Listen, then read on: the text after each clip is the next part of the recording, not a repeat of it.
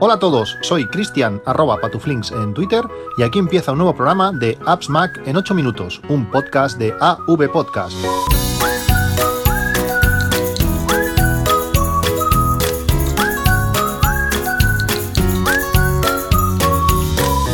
Hola a todos, eh, ya hace más de una semana que, no paso por aquí, pero está siendo un verano, un verano complicado. Eh, niños en casa, trabajo eh, por la mañana, bueno, es, algo que cada verano pasa, ya, ya lo comenté justo al cambiar de horario y bueno, es lo que es un poco es un poco lo que hay. Pero bueno, vamos a, recuperar el, tiempo. Yo os quiero hablar de, diferentes eh, cosas. Eh, como sabéis, hace un par de días salió la beta pública de, iOS, de iOS 11, y no he podido estar de, instalarla. Eh, de momento las sensaciones son, son buenas, la, la beta en general va bien, consumo de batería elevado, como suele pasar siempre y un problema concreto que me está dando un poco la, vara. Eh, no me funciona la, App Store, me dice que es imposible conectar y casi cualquier servicio que vaya relacionado con eso no funciona. Eh, desde Apple Music, por suerte soy usuario de Spotify, eh, el iTunes Store para música, bueno, la App Store, todas estas aplicaciones no funcionan, es imposible conectar. He visto que le está pasando bastante gente, de momento no me preocupa demasiado si Apple saca actualización dentro de, un par de semanas y lo soluciona, pues mejor que mejor. Como digo, ya os hablaré, ya os hablaré de, ello, pero también lo habréis podido oír y leer en, muchos sitios. Hoy quería hablaros y quería dedicar este, este podcast a hablaros del nuevo MacBook Pro. Como sabéis, estaba esperándolo para el martes pasado y, lo recibí puntualmente. Eh, son sensaciones eh, muy buenas las que, las que estoy teniendo con, con, este, con este MacBook Pro y quería, quería explicároslo. Apple eh, tiene, tiene un problema y es un problema grave. Esperemos que, que, con las nuevas versiones de tanto del sistema operativo de, de Mac como de iOS, este se solucione, porque este problema se traslada a los usuarios.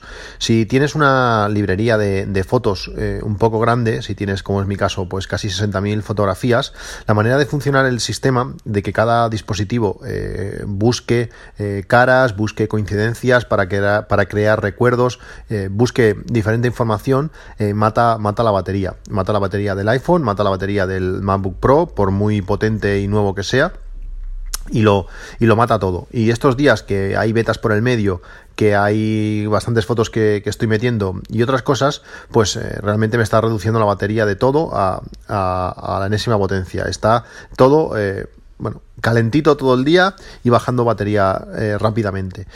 Si obviamos esto, que lógicamente en un ordenador nuevo es algo es algo que, va a pasar, las demás sensaciones no son malas del todo.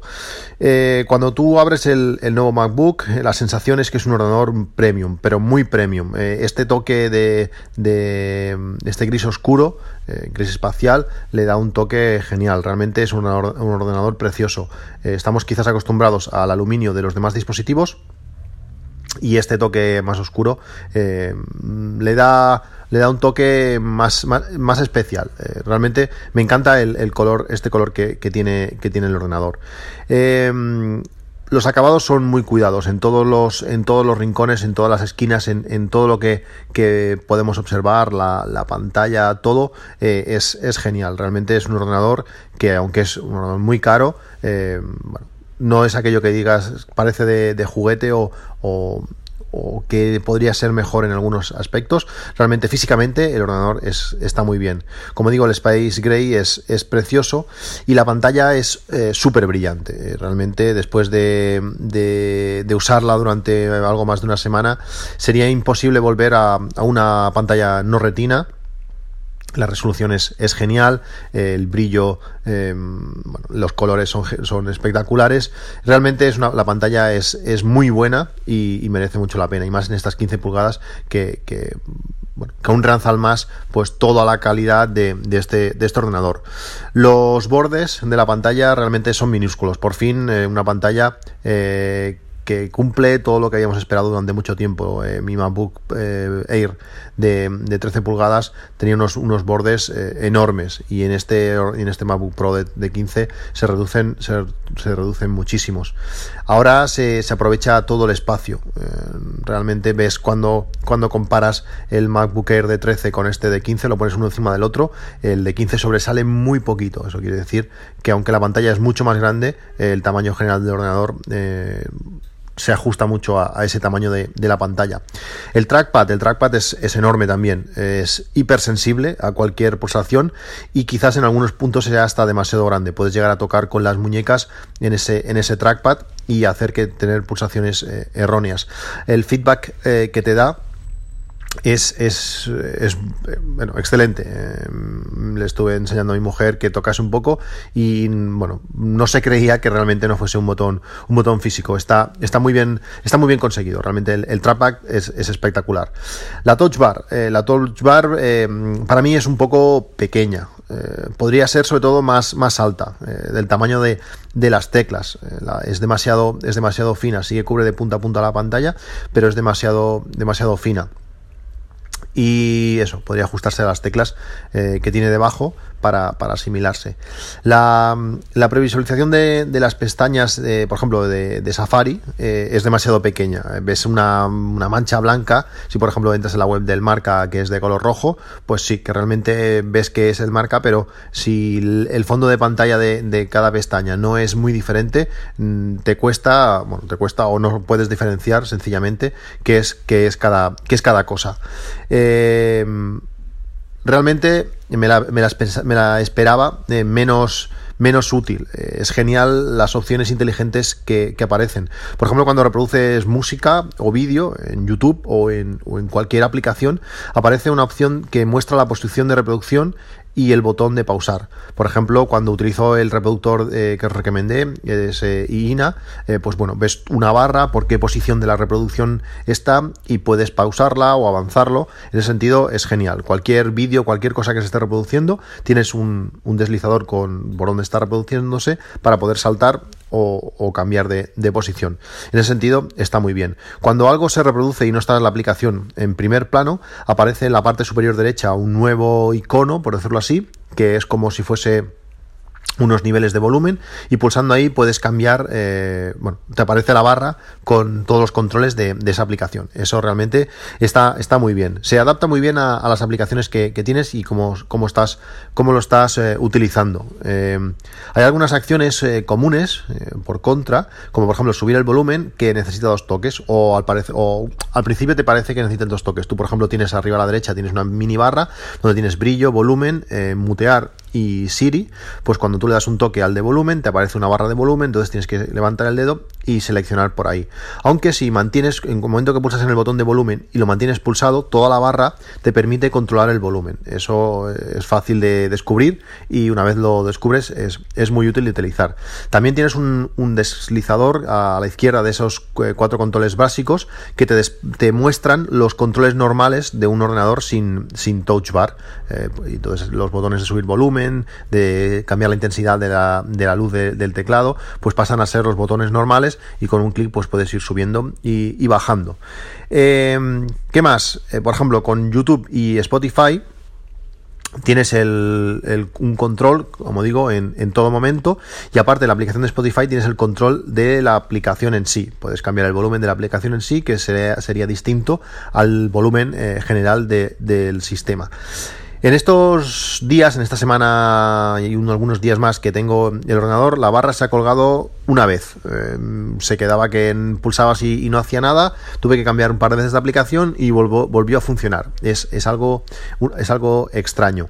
Al final de, esta eh, Touch Bar encontramos el Touch ID. Eh, funciona bien, es súper rápido.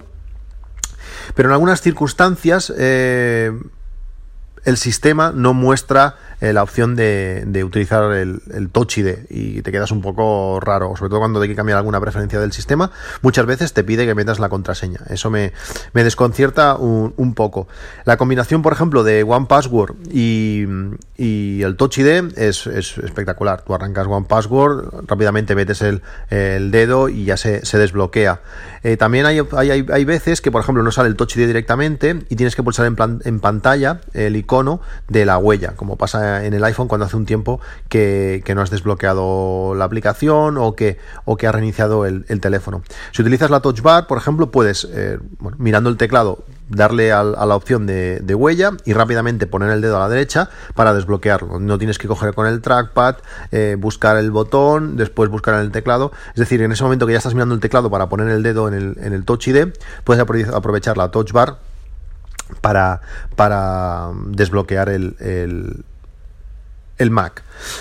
Hay varias opciones que, que, realmente son muy útiles utilizarlas desde la, desde la Touch Bar. Por ejemplo, todo el tema de, fotos es eh, bonito, pero eh, realmente es tan estrecha la, la, la, barra que es difícil pues saber exactamente qué foto estás seleccionando o qué o qué opción eh, vas a cambiar con, con, la barra. Pero bueno, es bastante vistoso y, hay muchas aplicaciones que tienen muchas opciones allí y te permite pues, hacer cosas rápidas, todo lo, todo lo relacionado con, con emojis eh, está muy bien porque rápidamente ves la cara, pulsas, te aparecen los, icones, los emojis más utilizados y lo puedes elegir o deslizando pues puedes ir, ir cambiando, que eso está, está muy bien.